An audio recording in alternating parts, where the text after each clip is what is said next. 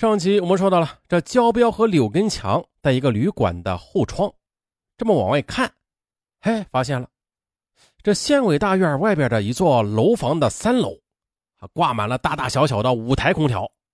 啊，这在二零零几年那会儿，这这一家人能有五台空调，还能有一台就不错了。那好了，就是他家了。这时候呢，已近中午，他们在外边简简单单的吃了点东西，就往看准的楼房走去了。他们就像老鼠似的，谨慎的、小心的往上面走。到了三楼，却发现那家豪华的主家啊，正在大宴宾客呢，一时难以下手。哎，但是啊，已经上楼了，不好马上就下，只得硬着头皮往上面走。啊，就这样呢，他们一直是走到了楼顶。交标想了，干脆就在这楼顶待着啊，看你什么时候客人走了，我们就什么时候动手。接着，他们就在这楼顶一待就是三十多个钟头，但是一直没有找到合适的机会。饿了渴了怎么办呢？好办，就由柳根强下楼去买矿泉水、方便面啊，进行充饥。他们那份嗜血之癖，完全就是饿极了的豺狼的兽性表现。客人来了又走，可是走了又来。哎呦，那天晚上还有两桌客人打了个通宵麻将，直至二十一日下午七点。终于是曲终人散，这豪华宽敞的三楼房间只剩下了母女俩。这下就不要确信了啊！这家人呢，再也不可能有客人来登门了。于是就放轻了脚步，下得楼来，敲响了防盗门。那对母女还沉浸在待客的欢乐中呢，根本没有丝毫的防备心。他们就连在猫眼里看一下的心思都没有，就直接的拉开了门栓。这时的一支仿六四式手枪，张着黑洞洞的枪口，赫然的便对准了那中年妇女。而年仅十二岁的小女孩，她哪里见过这种场面呢？吓得一声尖叫，但是瞬即的又被捂上了口鼻。接着，焦彪便吩咐柳根强用胶带纸把两位主人封好口，捆绑起来。他们便开始做思想工作。他说：“大嫂，不用着急啊，我们是求财而来。”你只要乖乖交出钱来，我们绝不伤你性命。妇女的眼里蒙上一层泪水。行，请你们把我女儿绑松一点，不要伤害她。焦彪便答应了他的要求，但是小女孩依然被绑得不能动弹。中年妇女领着他们啊，在家里翻箱倒柜的寻找值钱的东西。他们找到了一些高档的烟酒，从妇女身上又搜出现金两千七百多元。并从一只密码箱里搜出了两张存折，一张面额上显示还有四点六万元，一张面额上面显示的还有十二多万元。但是据妇女说，这折子是有另外一张卡的，卡呢在他儿子身上啊，他不知道密码。焦彪又狞笑着说：“啊，行啊，那我们今天就在你家过夜了，等你儿子回来，明天咱们一并的去银行取钱。”可是第二天的，焦彪负责逼问密码，柳根强则出门去取钱。他呢是手持着中年妇女的手机出门取钱的，分别从邵阳市广场储蓄所和邵东县某储蓄所把四点六万元钱全部的都取了出来。焦彪呢为了逼问密码，把妇女捅了十二刀，直至这钱全部到手之后，他才把两个手无寸铁的弱女子给杀害了。万幸的是。当天呐，幸亏中年女子的儿子没有回来，否则呀会被灭门的。那在这个二十多个小时中，他们把坏事干绝，直至二十二日下午三点，他们才从妇女家中离开，而留下了两具尸体。这是一个宁静温馨的清晨，邵阳市公安局副局长康福云漫步在驻地的林荫道上。而新年的刑侦工作计划在他脑海里如织绸似的缜密的布局开来，他就这样清晰的思考着。啊，可是这电话却不时时宜的响了起来。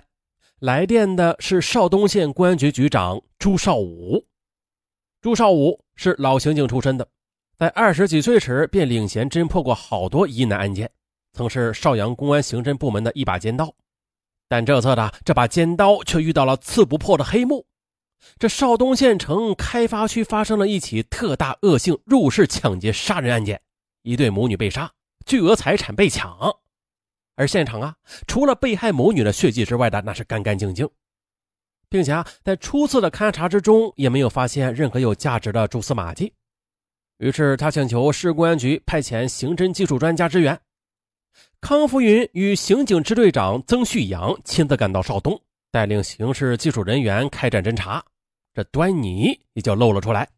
幺零二幺、幺二幺七，还有二二二。三起案件在作案人数、作案工具、作案手段以及作案后反侦查的方法基本上是相同的。曾旭阳天生有一种穷根究底的性格，他想侦破的案件、解决的问题，总会时时刻刻的纠缠着他。想把这件事啊抛之脑后，那是做不到的。找不到问题的答案，曾旭阳他就不甘心。很小的时候，他就不满足于那些老一套的答案。他总是缠着父母亲，直到他们给出能满足他好奇心的答案之后才罢休。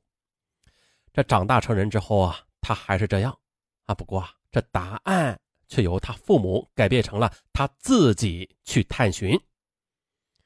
嗯，这种不仅想了解事物的一般性，而且想知道其特殊性的心理啊，对他做好工作那是非常有好处的。他去探究，不断的探求。直到找到真正的答案，有时他的同事简直拿他没有办法，还有时候啊，就连他自己对这种穷根问底的性格也感到毫无办法。曾旭阳把自己闷在屋子里，重新的翻阅了所有的案卷，最后又决定了再次翻查过去的旧账。他指示专案组把侦查重点放在当初没有找到的幺零二幺案受害人陈明志那三五个老友的身上，牢，监牢的牢。啊，前面咱们也说过了，调查了很多老友，但是唯独有三五个没有查到。而在这些漏查的人员中，就有一个叫焦彪的。此人一九九零年因为抢劫罪被判刑十年，于一九九八年释放回家，现在吸毒。啊，与陈明志一起在邵阳市白田监狱服过刑，是老友和毒友。焦彪，大家也都知道，为人凶暴。两千年九月十八日。参与韩云等人在邵东绑架杀死货车司机案件之后负案逃窜，并且多次追捕未果。据查，焦彪居无定所，近两年从未回过家，也很少在邵阳露面，经常是流窜在外的，逃避公安机关的打击。哎，但是啊，很少在邵阳露面，并不是说就没有作案的嫌疑。这曾旭阳在分析了焦彪以往的作案特征之后的，决定把这注。压在焦彪身上，要打开焦彪的缺口，必须从他的同案犯韩云的身上下手。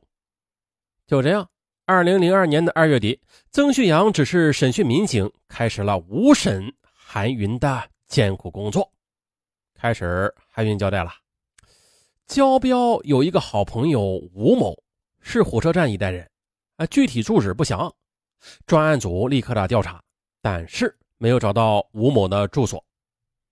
不过，最终呢，警方获得了这吴某经常在一个公用电话亭打电话，专案民警就在电话亭附近守候了四天四夜，终于的发现了吴某，并且一举抓获。据吴某交代，在幺零二幺案发生之后的，他在邵阳看到过焦彪，并且提供了有力的时间证据，焦彪有作案时间。得到了认定之后的，韩云又提供了另外一个老友，而此老友又反映了。焦彪曾经买过死者陈明志的手机电池以及配件，但是没有付够钱，结果两人吵了起来，闹得很不愉快。而且啊，焦彪此人下手凶残，不计后果，心狠手辣，做人更是反复无常。由此呢，焦彪的作案嫌疑便迅速上升了。但是针对于个案来说吧，专案组拿不出任何有力证据来指控他，也拿不出任何能够证明他杀人抢劫的痕迹。物证或者是书证，更没有任何的目击证人。曾旭阳在案情的研究会上如实的分析了焦彪的嫌疑，决定把专案人员分为两个组，一组继续对其他嫌疑对象进行排查，一组开始对焦彪进行秘密抓捕。朱少武赶到危机房的时候，该到的人都到齐了。十二岁的小女孩苗苗是今天的主角。她的母亲在一旁拉着她的手，似乎啊在为她鼓劲儿。为了给苗苗营造一个宽松和谐的气氛，机房里边的民警都没有着装啊。朱少武呢，也是一身便服，没有扎领带，这衣领也是敞开着。他的眼睛明亮，目光锐利，语言和蔼可亲。他亲切地与那位母亲握了握手，感谢他们母女俩的合作。接着呢，那位母亲首先介绍了当天带小女孩上储蓄所取钱的情况。下面则是案卷材料记载的文字。那天呢，我吃过中午饭，就带着女儿离开了家。当时是想到服装市场逛街的。当时吧，我一摸钱包，发现没有带多少钱，于是我就与女儿来到附近的工商银行中和街储蓄所。当时正是柜台营业员换班的时候，我等他们搞完了交接班之后，这才开始填单取钱。而也就是在这时的，苗苗用力的扯了我一下衣襟。他说：“妈妈，你看，有一个阿拉伯人。”可是我当时正在填单取钱，根本就无心旁骛的。我只是粗心的回头敷衍了一下女儿，然后就转过头去了。嗯，那当时大约是什么时间呢？嗯，填单的时候吧，我看了一下储蓄所挂的那个日历钟，大约是一点四十几分的样子吧。我们走的时候，大概已经过了两点钟了。那个阿拉伯人还是在我走了之后取的钱。那你怎么知道他是在取钱呢？啊，我取好钱准备拿走的时候，我看到他填的是绿色的单子，而那种颜色的单子就是取钱的单子。啊，哎呀，这此案确实挺长。那下集咱们再来看一下这个阿拉伯人他到底是何许人也啊？好，咱们下集再见。